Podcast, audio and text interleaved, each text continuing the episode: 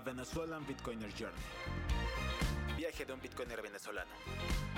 Presentado por Luis López. Patrocinado por ustedes.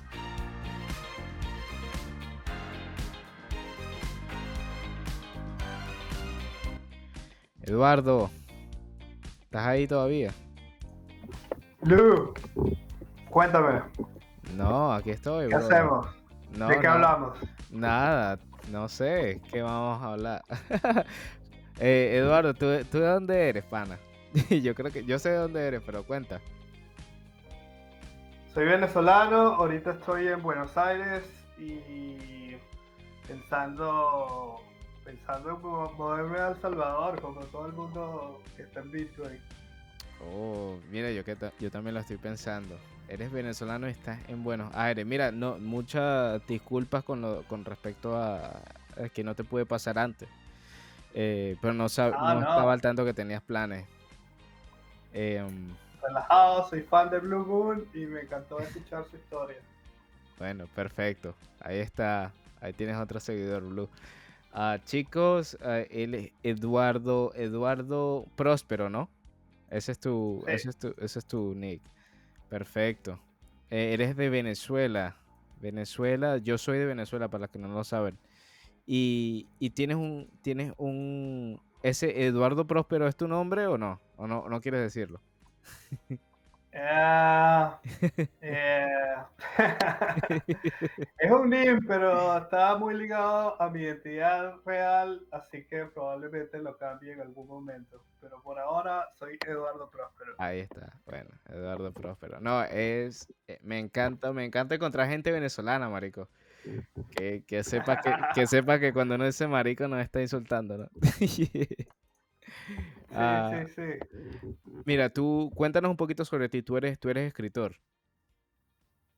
Sí, eh, periodista, escritor. eh, sí, ahorita estoy dedicado 100% a Bitcoin. eh, y eso, sí. ¿De ¿Qué te cuento? Te cuento mi historia, te cuento... Échame el cuento. Tenemos una hora completica, pana.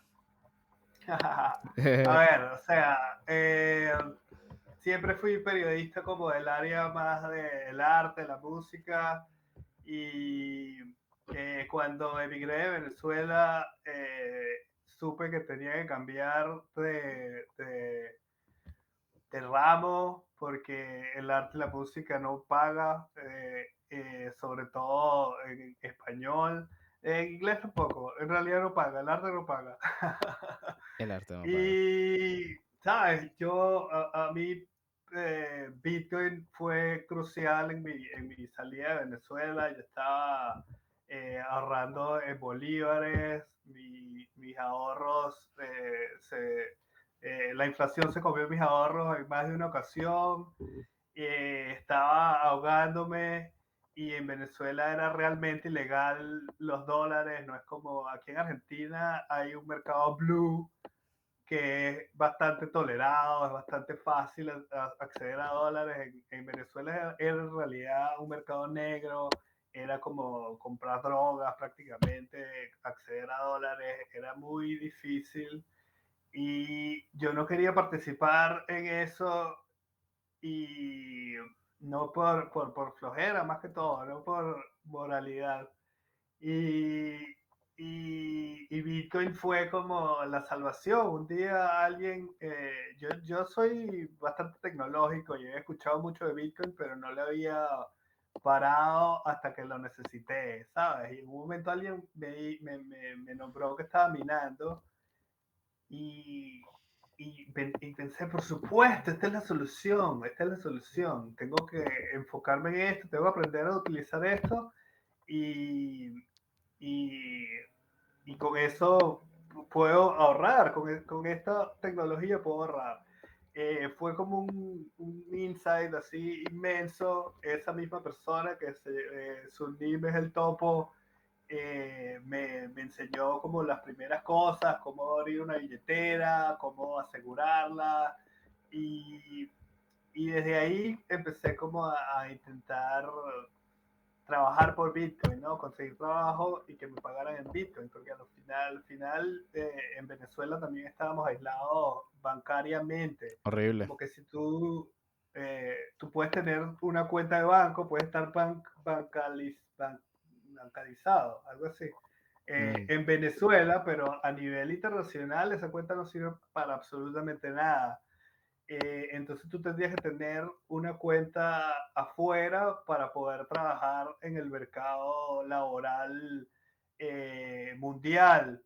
Y, y eso, ahí había como una división inmensa, ¿no? Entre las personas que tenían una cuenta fuera en Venezuela tenían acceso a todo esto y las personas que no tenían una cuenta fuera como yo eh, no tenían acceso. Yo no podía trabajar para el mundo en ese momento. pero una vez que empecé a utilizar Bitcoin, eh, podía trabajar, ¿sabes? Podía recibir dinero a través de Bitcoin, podía utilizarlo como mi cuenta de banco internacional. Mm. Y, y entonces me abrió esa puerta y a través de eso fue que logré levantar los fondos para salir de Venezuela. Y, y además, y entonces yo digo que Bitcoin eh, me, me salvó la vida un poco y desde ahí fui, fui fanático eh, o fui, me, fui eh, entré al equipo Bitcoin, pero, pero no, no tenía ni idea, ¿sabes? En ese momento yo me consideraba un Bitcoiner, pero ni siquiera había leído el Bitcoin Standard, ni siquiera había empezado la investigación de la parte filosófica, de la parte teórica, mm. y, y, y, cuando, cuando empecé a hacer eso, fue que en realidad comprendí, fue como que, oh, pero un momento, esto es mucho, mucho, mucho, mucho más importante de lo que yo pensaba. Eh, yo pensaba solamente desde la parte económica, algo para, para ahorrar dólares, por así decirlo, ¿no? Algo como que, bueno, el bolívar no me sirve y no puedo comprar dólares, pero tengo Bitcoin para para poder ahorrarlos y que no se me evalúen en cuestiones de semana. Exactamente, o sea, eh, yo lo viví 100%. Eh, aquí ahorita estoy en Argentina, en Argentina este año reportaron una inflación del 100%. Eh, que se siente, ¿no? Tú la sientes en la calle, pero eso no es nada comparado con lo que pasó en Venezuela en el 2016, 2017, 2018. La inflación era de 1000% y era, era realmente eh, vertiginosa, o sea, todos los días cambiaban los precios, era una locura y, y de verdad no se podía ahorrar en la moneda eh, para, o sea, era, eh, fue, fue increíble, fue una, es una cosa que no, tienes que vivirla para poder, para, para, para, para, para poder sentir la magnitud de lo mucho que te puede afectar, afectar todos los aspectos de tu vida. Eh, entonces, eh, bueno, por eso Bitcoin fue demasiado importante para mí. Y después fue que comprendí todo lo importante que podía ser para el mundo y todo lo, lo, lo inmenso que, que, puede ser esto, ¿no? Y, y, de verdad como apenas estamos en el principio de esta historia. Eh, que, lo cual no parece, ¿no? Hasta cierto punto todo el mundo piensa, oh, si hubiera empezado en el 2012, si hubiera empezado en el 2013. Sí, todo el mundo tiene como una, como una... ¿Cómo? Sí, sí, como el, el tiempo, creen que en tres años es mucho y que, no, bueno, ya pasó, esa es como la mentalidad de, de que nos tienen desde, desde chiquitos, desde pequeños, como que, no, 10 años es mucho cuando en realidad 10 años es una pequeña parte de tu vida, si estás creciendo. Y, como que todo lo tienes que gastar en menos de esa cantidad de tiempo porque si no el dinero no te va a servir. Eso es como que un, virus que nos tienen implantado desde que nacemos. Totalmente. Y eso habla de Bitcoin Standard ahí fue como que la primera vez que, que entró en mi mente ese concepto del low time preference. Eh, no sé cómo lo diríamos en español. Como, preferencia, preferencia temporal. Sí, sí, baja preferencia temporal. Eso explica un poquito sobre eso para los que para los que no saben qué es baja, baja preferencia temporal. Eh, es el, eh, a ver, a ver cómo lo explico. Eh, normalmente eh, la gente tiene, de eso que estabas hablando tú, eh, se podría definir como alta, alta preferencia temporal, que es que uno está más preocupado por, por lo que va a pasar eh, en, en, el futuro cercano y no estás pensando en el futuro lejano y en el y y en, y eso tiene demasiadas implicaciones porque significa como que no no planeas eh, estrategias realmente eh, grandes, ¿no? Estás todo el tiempo preocupado por lo que va a pasar al día siguiente y no, no, no planeas a, a 10 años, a 20 años.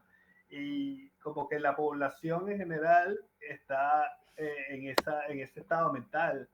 Y la, hay, una diferencia muy grande con las personas que sí tienen una baja preferencia temporal, que digamos que, que podrían ser, podríamos eh, pensarlo como eh, sin entrar en conspiraciones, podemos decir las corporaciones, por ejemplo. Las corporaciones tienen planes a 10 años, tienen planes a 20 años, tienen planes a 100 años incluso, porque son eh, como, como, como organizaciones que, que, que, van más allá de sus miembros, ¿no? Son, son organizaciones gigantes que van más allá de sus miembros y mm. pueden tener este tipo de, de pensamiento. Tienen el capital. Y también, también, tienen mm. el capital. Y Bitcoin te abre esa, ese, ese camino a la baja preferencia temporal porque eh, es algo seguro, ¿no? Eh, eh, tiene mucho que ver el dinero. Eso que decía Blue Moon de que el dinero es lo que está malo en la sociedad y es lo que tenemos que mejorar y, y es como la piedra angular en la cual podemos construir una nueva civilización. tiene que ver con eso, porque al, al, al dinero estar devaluándose todo el tiempo, tú tienes que utilizarlo rápidamente y eso quizás la gente no lo sepa eh, eh, conscientemente, pero subconscientemente todo el mundo lo siente y todo el mundo lo sabe. Todo el mundo sabe que su dinero está perdiendo valor todo el tiempo eh, subconscientemente, porque nadie piensa en la inflación conscientemente. O sea, la población en general no, no, Claro, la gente, la gente está acostumbrada, como te decía, la gente como que, bueno, sí, no puedo dejar el dinero en el banco porque el banco es como, es como algo ya que viene, es un chip que viene en la cabeza de todas las personas hoy en día. No, no puedo dejar la plata en el banco porque la plata se me va, no puedo hacer nada, tengo que moverla, tengo que comprar esto, tengo que comprar, eh, qué sé yo, real estate, o oro, qué sé yo. Claro. Y tienen razón, o sea, tienen razón, porque mm. esa plata en realidad está perdiendo valor, está perdiendo valor todo el tiempo, porque todo el tiempo los gobiernos están imprimiendo más dinero y al haber más dinero, eh, tu dinero vale menos. Es la simple ley de oferta y demanda. Hay más oferta, hay, eh, ¿sabes? Eh, mm. Baja el precio.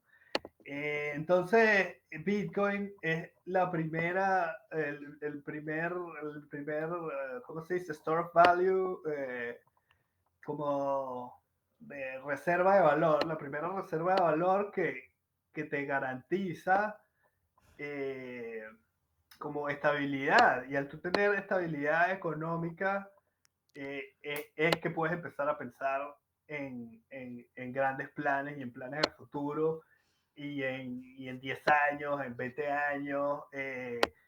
Y e, es un cambio radical que, que, tú lo ves pasando en todos los bitcoiners, o, eh, todos están como en algún, eh, en algún stage, en alguna etapa de este cambio, eh, porque no, no, es solo económico, ¿no? Como que lo primero es económico, tú empiezas a pensar económicamente como que, oh, ok, dentro de 10 años puedo hacer esto, puedo invertir en esto. No, no piensa, piensa el number go up, ¿no? Como el número sube. Sí, exacto. Entonces ahí, coño, sí, lo invierto aquí y después me lo, lo vendo y saco tanto.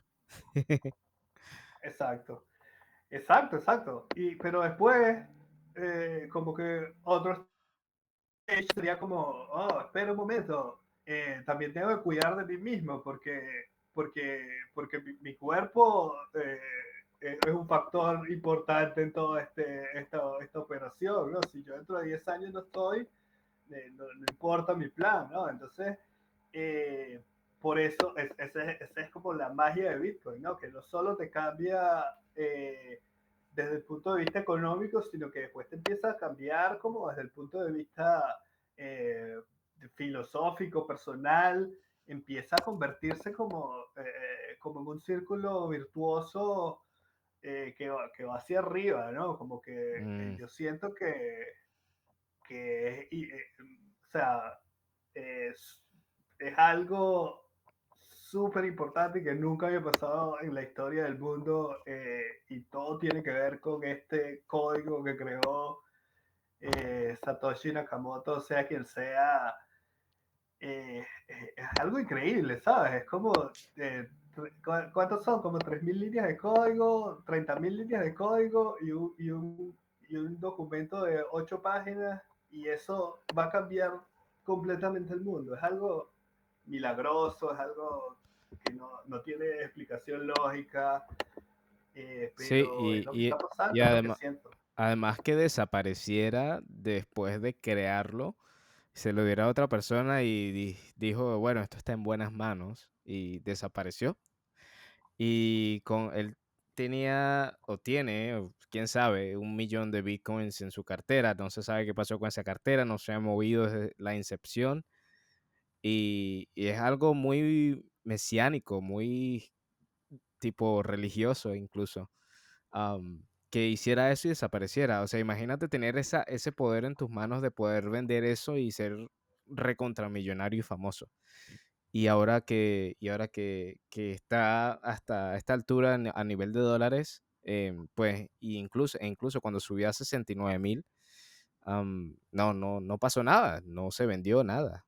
O sea, o, o el temple que tiene que tener ese tipo o está muerto o tiene un temple nivel Jesucristo.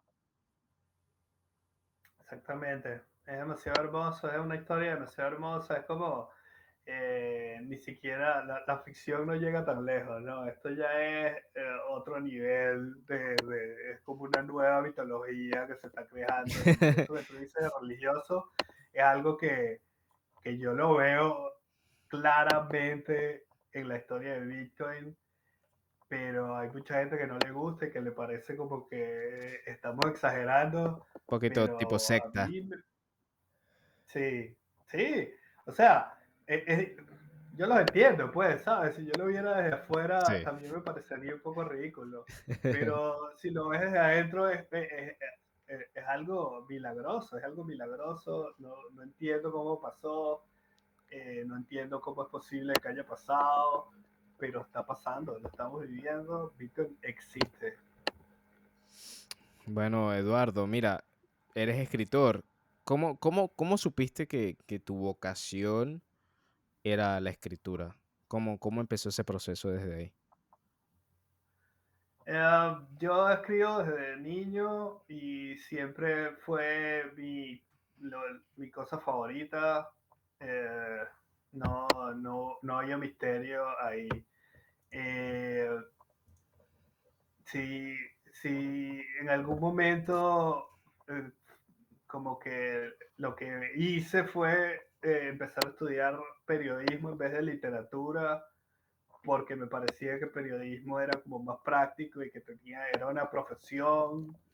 Eh, y quizás eso fue un error, yo no, no estoy seguro si, si, si fue un error, pero en el momento fue por eso, ¿no? Como de que, ok, quiero ser escritor, pero voy a estudiar periodismo que es como más práctico.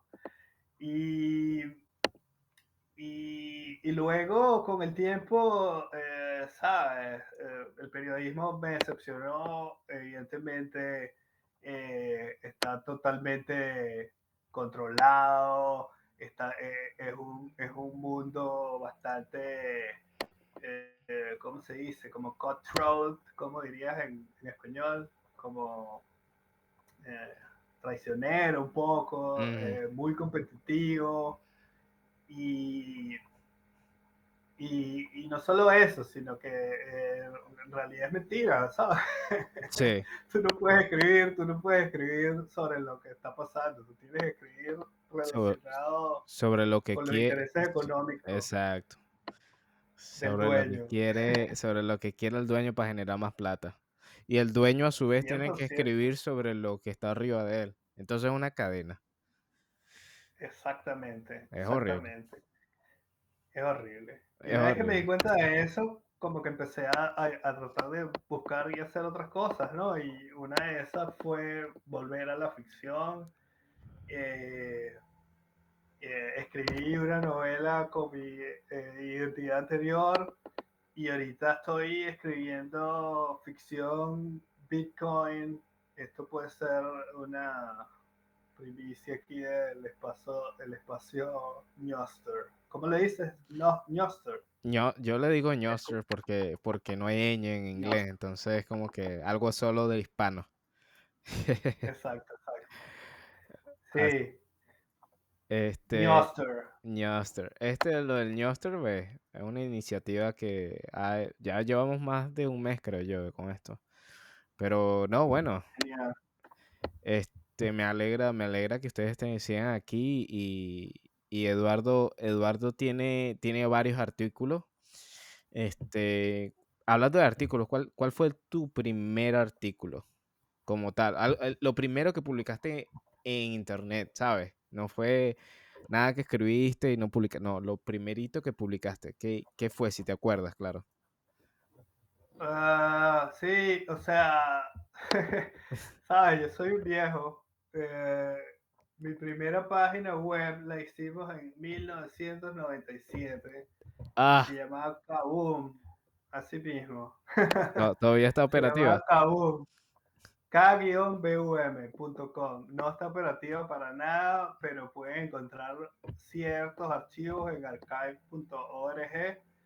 Eh, estuvo operativa durante tres o cuatro años eh, en el siglo pasado y, y era una página de humor y lo primero que publiqué fue esa página completa. No, no era como la internet no estaba lo suficientemente desarrollada, estábamos como inventando y era más como una revista, entonces publicamos todo, todos los artículos al mismo tiempo. Pues el número uno de kaboom.com y eran varios artículos humorísticos, tenía cómics, tenía varias cosas, eh, pero sí, era, era como una página de humor.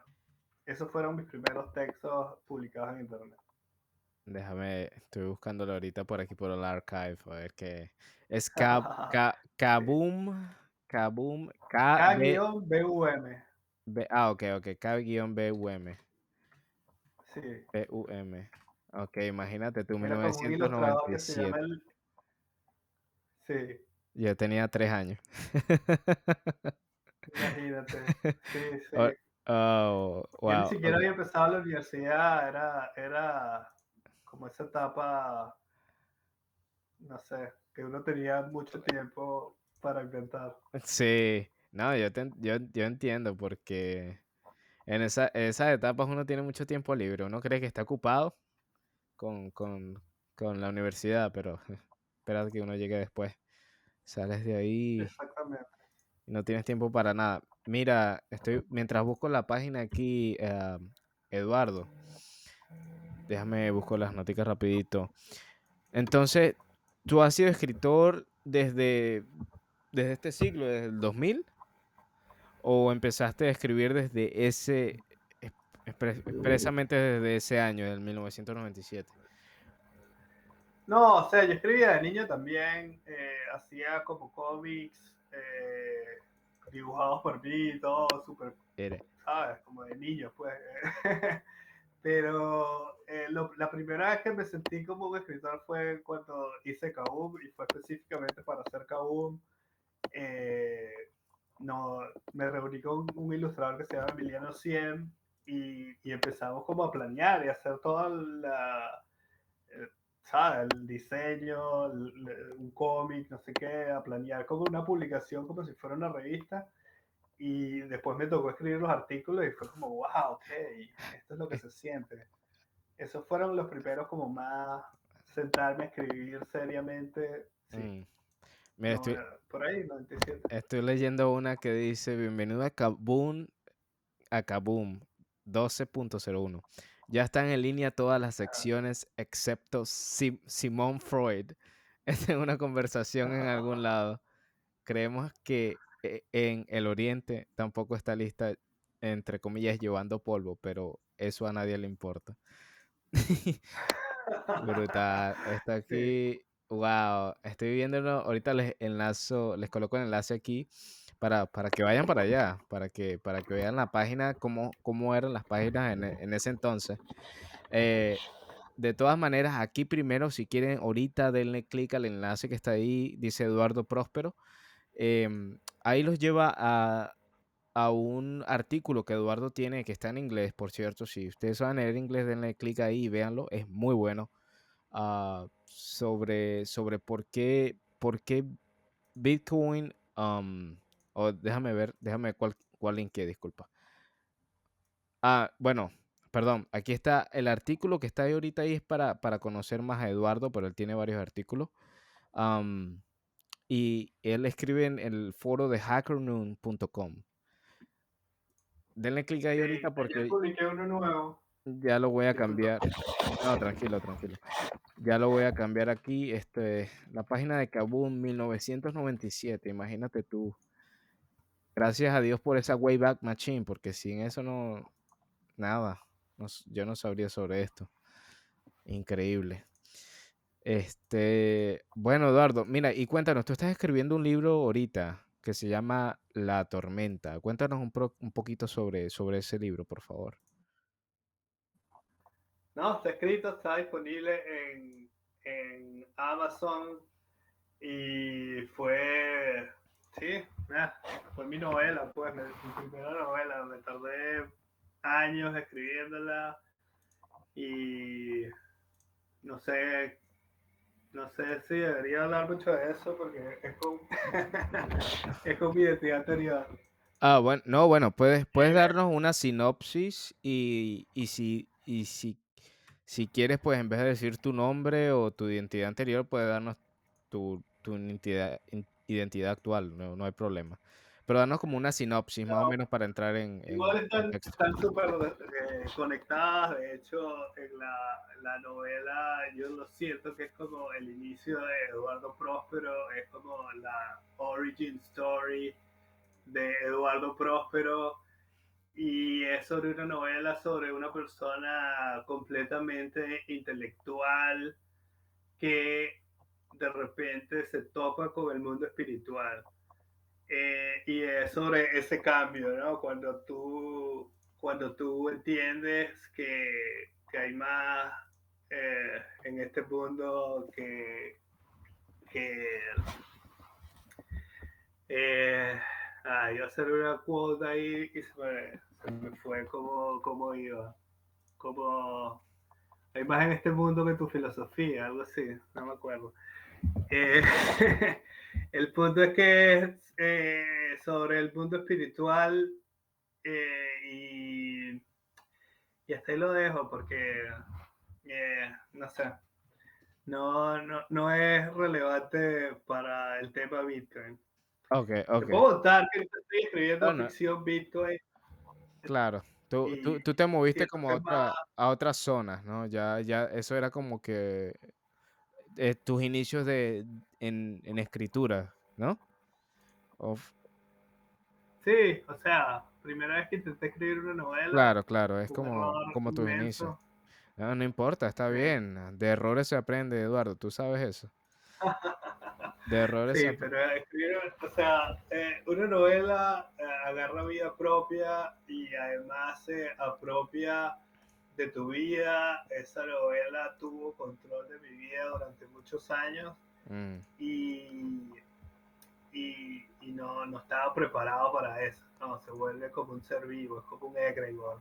Sí, Eh, sí, entonces tengo bueno, como una relación, no, no diría un, amor-odio un poquitico tóxica con la novela. mi bebé. Sí, sí, sí, total, No, todos total, tenemos, total. todos tenemos esas relaciones. No, no hay problema, no hay problema.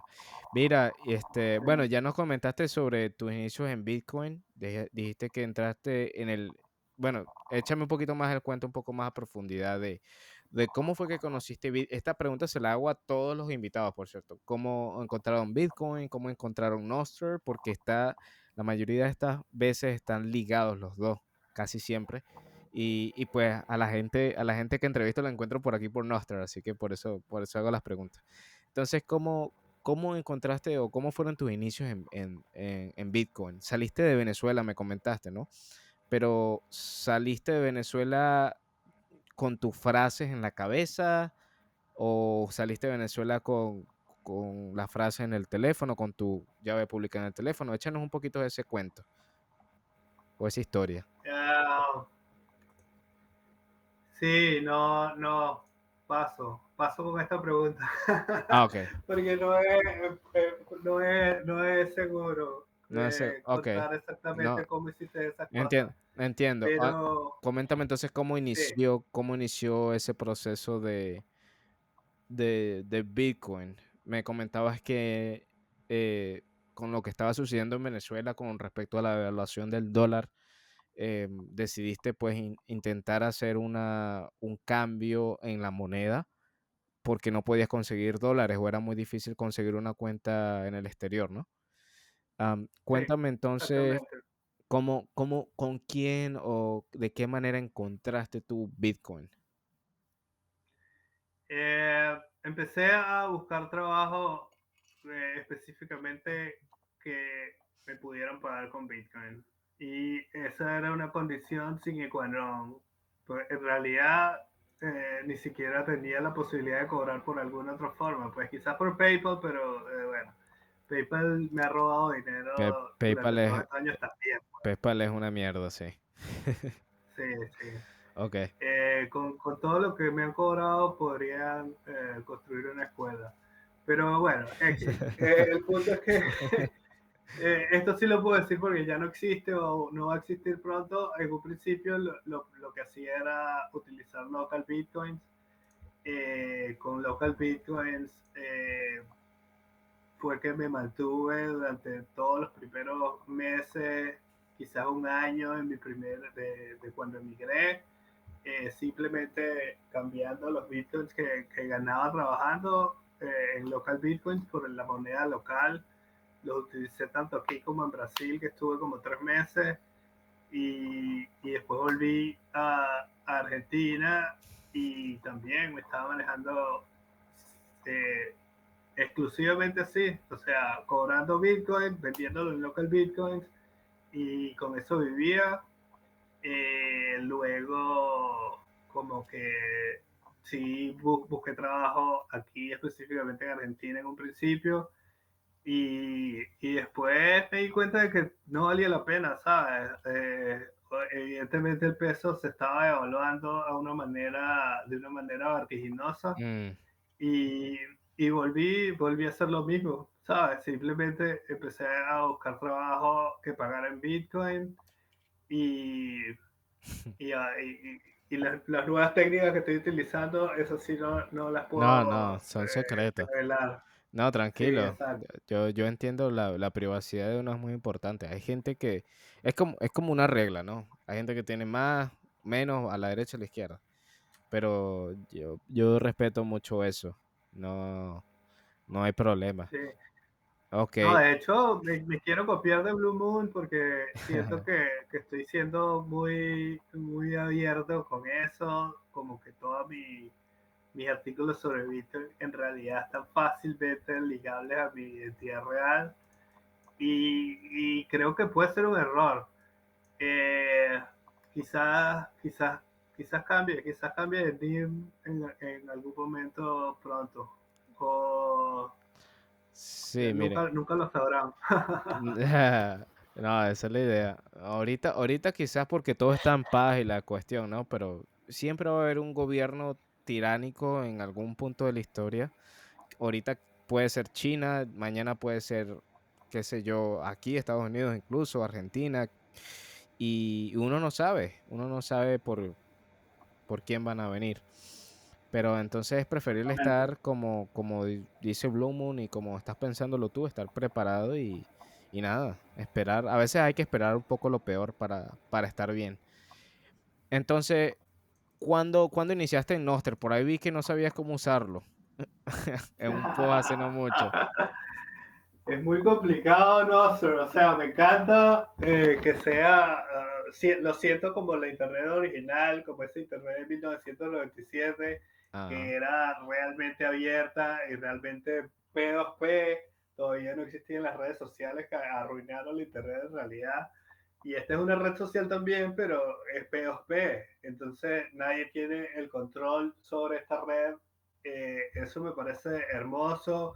Me parece bellísimo estar de nuevo en, en, la, en, en, la etapa de construcción, ¿no? Que yo la viví con la internet, verla construirse.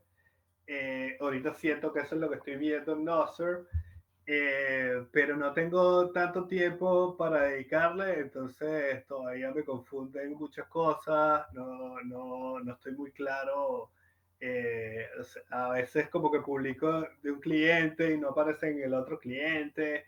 Eh, no, no, no, tengo muy claro como de cómo manejar los relays mm. eficientemente para que le lleguen a, a la mayor cantidad de personas pero estoy aprendiendo, aprendiendo, como todos, eh, poco a poco, eh, sé que, sé que eh, en algún momento le voy a agarrar el, el, tumbao, como dirían los El tumbao, el tumbao. Para, para los que no saben cuál es el tumbao, es como el, el ritmo o la manera de hacer las cosas. Este, no, perfecto. Mira, no, una cosa con lo de los relays, yo también he estado un poquito pensante en eso porque eh, si tienes muchos relays, el, teléfono a veces se te descarga súper rápido. Em, eso y que pues te consume bastante ancho de banda. Lo que he visto yo es que puedes hacer una, no sé si tienes eh, relays pagos o todos son gratuitos, pero si tienes uno que se llama noster.wine, tú entras en esa dirección, noster.wine, y buscas ah, ahí tienen una sección que ellos hacen un broadcast. Es como que esa, es, ese post que tú hiciste dentro de su relay, ellos eh, buscan o los otros relays, no recuerdo la cantidad exacta, los, que están en el top, los más famosos, y eh, hacen el broadcast de la transacción, de, perdón, de la transacción o de, de, ese, de ese comentario que hiciste, ¿no? O de esa publicación que hiciste a otros relays todo dentro del mismo relay de Wine. Es un filtro. Eh, a eso le dicen filtro y bueno, entra ahí esa dirección. Y de esa manera no necesitas tener, no necesitas tener tantos relays. Incluso ahí te dicen a los relays que ellos están escribiendo esa información. para no tener esos relays de más y que te descarguen el teléfono. Es algo para, para ustedes chicos que están escuchando ahorita también. Es muy bueno hacer eh, eso para, para, evitar que te consuma mucho ancho de banda o muchos datos y, o mucho, mucha batería del teléfono. Em, mira, Eduardo. algo, gracias. Sí, sí, a la orden. Eh, cuéntanos un poquito más de, de, tu tiempo. ¿Cómo pasas tu tiempo libre? Sin dar de mucho detalle, por supuesto. Está más por arribita. Eh, leo escribo canciones. Eh, antes, eh, sí, bueno, igual este, este no sirve. Escribo, hago, hago música con, bajo el nombre MCC, MC, DC y, y qué más. Bueno, ahorita no sé, estoy trabajando muchísimo por cuestiones de que soy inmigrante, eh, así que no tengo tanto tiempo libre. Diría que esos dos son mis hobbies. Tú, mira, tú me suena, disculpa si esto te hace sentir atacado o algo, pero tú me suena bastante bohemio. Eres, te gusta, te gusta mucho lo espiritual, el, el arte, bueno, por supuesto la música, pero me suenas una persona bastante relajada, no en un sentido malo, sino en un sentido espiritual, diría yo, ¿no? Sí es así. Sí. Sí. Buena, buena, buena vibra. Sí, yo diría 100% y como te dije yo antes, eh, me dedicaba a eso, pues como escribir sobre arte, sobre música mm. y, y, el pivot que hice hacia Bitcoin fue en un principio buscando como, como algo uh, más económicamente viable, pero que igual me interesara y y, lo veía como solo desde ese punto de vista económico, como de que esto es algo de lo que pueda vivir. Y jamás me imaginé en, ese, en esas primeras etapas que también tenía como toda esta dimensión filosófica y toda esta dimensión eh, incluso espiritual. Yo lo veo, o sea, eso fue lo que, me atrapó a mí. Sí, es, increíble y es demasiado hermoso y, y para mí eh, me, me, me, sorprendió. Fue como una sorpresa demasiado grande, como que volví a algo que tenía que ver con lo que yo era antes también y wow, perfecto, aquí estoy. Y por eso ahora estoy all, in, all in con Bitcoin. Mm. Quiero solo escribir sobre Bitcoin, quiero solo eh, aprender sobre Bitcoin. Siento que hay demasiado por aprender todavía y, y que apenas estoy comenzando. Eso también me parece emocionante, me parece, eh, es como, es como, es como, como por un ejemplo que te puedo dar es como cuando yo escuchaba eh, solo rock and roll mm. y de repente empecé a escuchar hip hop y era como mm. todo un universo un nuevo mundo de música, un nuevo mundo completo eh, así lo siento con Bitcoin, pero es aún más grande, ¿no? Sin, eh, sin ofender al hip hop, que eh, es también medio religioso y también tiene como una parte ahí espiritual. Bitcoin es inmenso, es como un universo. yo, yo no lo puedo describir en palabras, pues. Es mm. algo yo lo veo como, no sé si alguno de ustedes sabe andar en bicicleta, quizás hace algo, algo que no tenga nada que ver, ¿no? Pero es como la sensación, no sé si ustedes se acuerdan la primera vez que aprendieron a, manejar bicicleta, cuando, cuando, cuando entiendes o como eh, eh, ocurre ese momento de la bombilla, ah, que aprendes a hacer algo nuevo, es como que esa sensación de euforia que te abre un nuevo horizonte a todas las posibilidades que, que, te que tu cabeza puede imaginarse, porque ah, va más allá de eso, es como el universo. Pero lo veo así desde ese punto de vista, es, es como cuando aprendes algo totalmente nuevo que no sabías que podías hacer y ahora lo puedes hacer y se te abre esa, es como, como que tu cerebro hace esa conexión neuronal y no se vuelve a apagar y es imposible volver hacia atrás. No sé si me explico, para los que están escuchando y para Eduardo. Para mí 100%. Eh, si la gente no lo entiende es porque todavía no lo ha experimentado, pero no hay apuro. Eh, sigan aprendiendo y, y pronto, ¿sabes? Todos los insights que produce Bitcoin. Es como, llega un momento en que tienes uno al día prácticamente. Mm. Si empiezas a leer como todos los días, puedes leer lo que tú quieras, ¿no? Puedes irte por cualquier lado. Y llega un momento en el que empiezas a tener eh, insights de, eh, uno tras de otro, uno tras de otro. Y es mind blowing, es increíble, alucinante. Eh, les va, a cambiar la vida si no se las ha cambiado ya. Mm, bueno, sí, tienes razón. Así, así es, así es cuando uno, cuando uno comienza y todavía, yo también todavía no entiendo. Digo, Marico, yo digo que no entiendo el, eh, ni el 50% sobre todo, todo lo que tiene que ver con Bitcoin. Uno todos los días está aprendiendo algo nuevo, alguien. Y esa es la idea. Eh, y para eso vivimos, creo yo. Mira, y, yo, yo veo que, tú, que tú escribes, pero tú escribes en, un foro que se llama Hacker Noon o Hacker N-O-O-N. pero no sé si tú escribas en otro foro, ¿por qué escribes específicamente en ese foro? Buena pregunta, menos mal que me lo preguntaste, porque lo he querido decir y no, lo he dicho en, muchos momentos. Yo he estado eh, viendo el panorama Bitcoin. Por primera vez tengo como tiempo libre para escribir para mí, no escribir comercialmente y por supuesto se lo quería dedicar a Bitcoin. Eh, y cuando lo, lo al fin me compré este tiempo, eh, pensé en, como en dónde escribir, ¿no? Entonces pensé como quizás en Bitcoin News, que me encanta ese proyecto y que quiero colaborar en algún momento con ellos, o quizás ir como más, más amplio y, tratar de publicar en Bitcoin Magazine.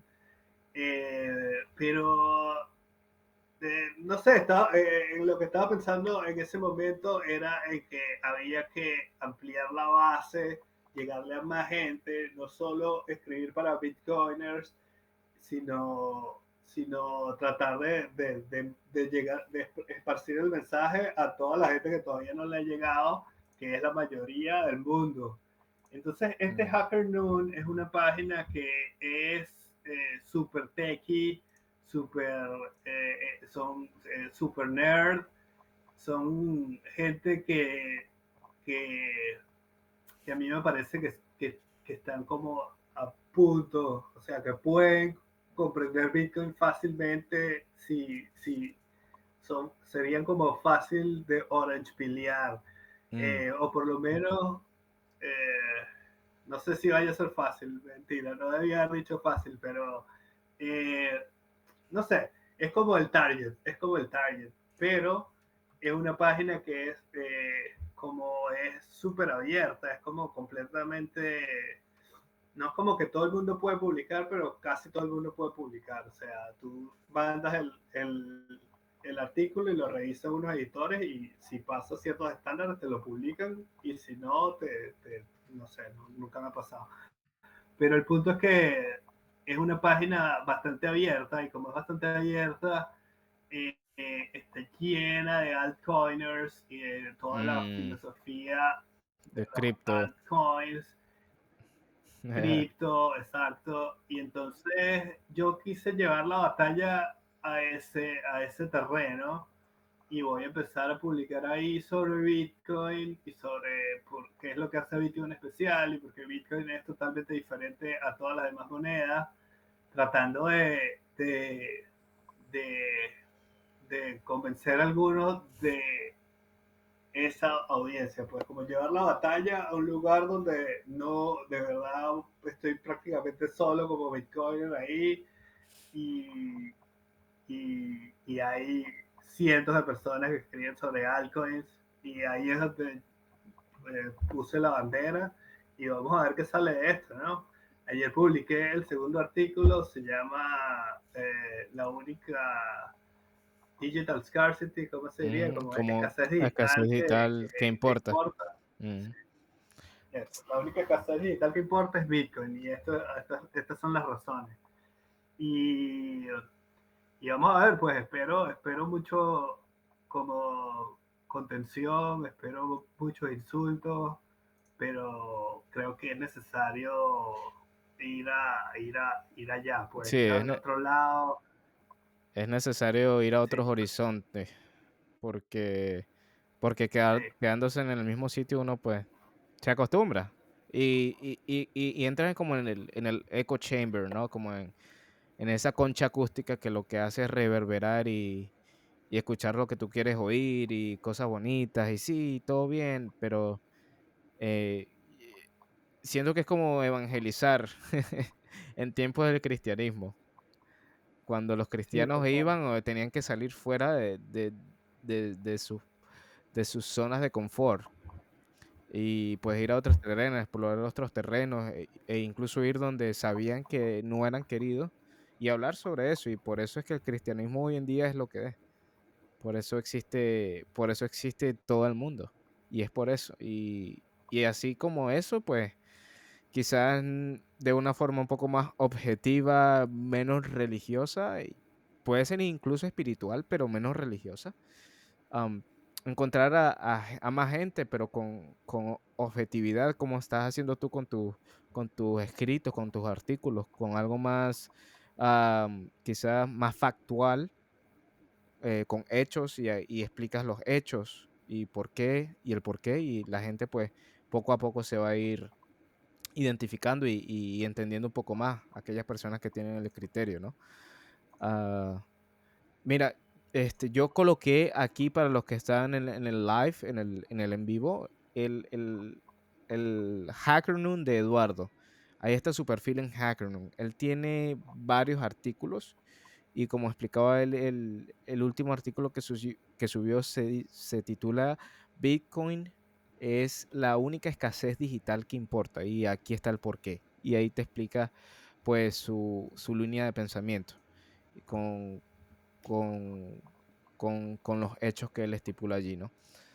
Em, bueno, Eduardo, me parece muy maravilloso de verdad que estés tomando esa estancia. No es fácil, huevón. No es fácil cuando, cuando tienes pues otras maneras a veces de publicar y escuchar cosas bonitas y, y hacer que la gente pues entre allí y sí, te aplaude, vaina, pero cuando entras a un, un terreno desconocido nunca es fácil. De verdad aprecio, aprecio eso como, como, eh, como humano, como humano y, y más que como venezolano, porque yo pienso que todos somos parte de este mundo y todos somos hermanos de cierta manera. Aprecio, aprecio el trabajo que haces como, como ser humano y el tiempo de verdad que le dedicas a, a esta, a- mm, diría yo, religión, a esta secta, pero más que eso, a, a este movimiento. Este es un movimiento por, por la paz, un movimiento por, por la humanidad. Y aprecio eso, aprecio tu trabajo. Am, si, si tienes algo que decir Coca, ahorita, gracias. no, no hay problema. Si tienes algo que decir ahorita, si no, dime para, para continuar con un par, de, un par de preguntitas más que tengo acá. Eh, no, no. Eh, gracias por invitarme. Y sí, yo estoy, soy un soldado en esta guerra. Y no sé si guerra, pues, porque no me gusta verlo así. Pero eh, vamos a ver, vamos a ver qué pasa. Movimiento, movimiento. Revolución pacífica. revolución pacífica, eso es más. todo. Sí, señor, una revolución pacífica. Eh, mira, ¿tienes alguna idea para tu próximo artículo o eso viene así como que efímero, como dice Blue Moon, algo fresco y llega y te nace la idea y lo hace? Eh, sí, sí tengo la idea ya.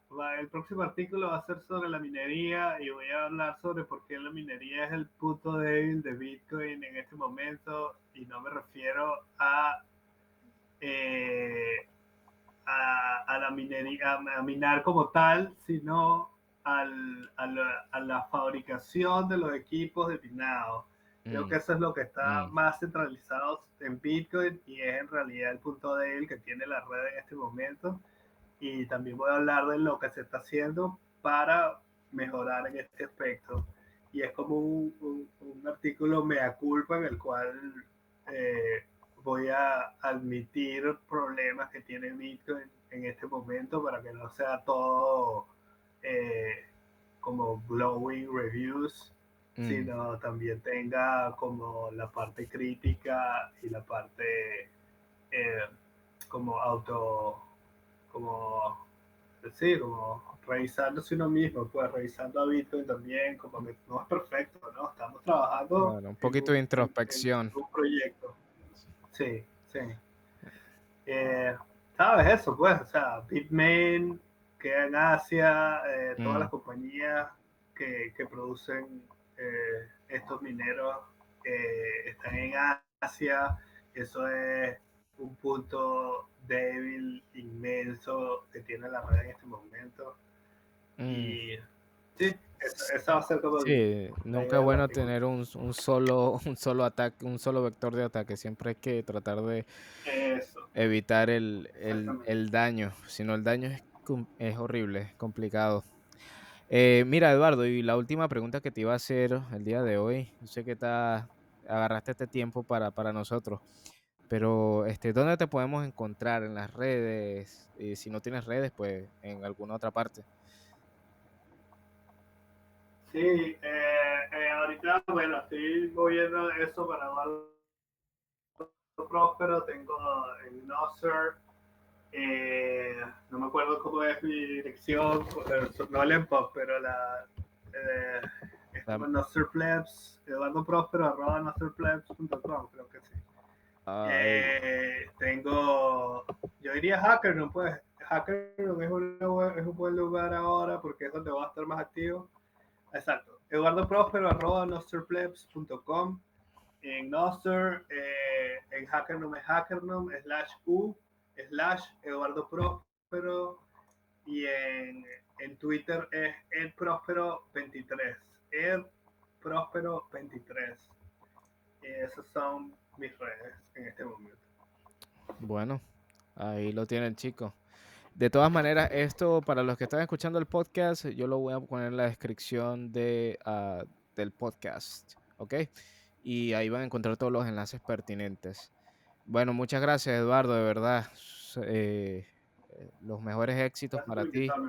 Sí, señor. Nos esperamos, nos vemos en otro, en otro ñostro, nos oímos, mejor dicho.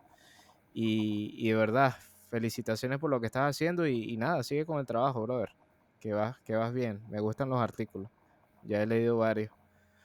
Gracias, y, Gracias, y sigue con el trabajo. Soy fan de ella. Y, de Ahí está. Contenido. Los sigo en Twitter desde hace un buen rato y de su constancia, porque no es, no es fácil sí. eh, andar escribiendo todo el tiempo. Eh, la vida se mete en, tu, en tus planes, pero siempre está ahí eh, como beating the drum, beating the drum. Así que genial. Dale, muchas gracias Eduardo, muchas gracias, muchas gracias Blue Moon por, por participar. Y nada, esto fue todo el newster de hoy. Um, esto es un, un en vivo en nostronest.com. Eh, esto lo hacemos todos los viernes a las 2 pm hora central. Y también estamos en Apple Podcasts en fountain.fm, que es recomendado si quieres ganar unos sats o Bitcoin cuando escuchas en fountain.fm o Spotify también está y estamos en Google Podcasts. Um, y bueno, nada chicos, muchas gracias por estar aquí, gracias a los que nos escucharon y gracias a ti si nos estás escuchando desde el podcast el día de hoy. Nos vemos el otro viernes, viernes así que nada, una feliz tarde para todos. Chaito, chaito. A Venezuelan Bitcoiner Journey. Viaje de un Bitcoiner venezolano. Presentado por Luis López. Patrocinado por ustedes.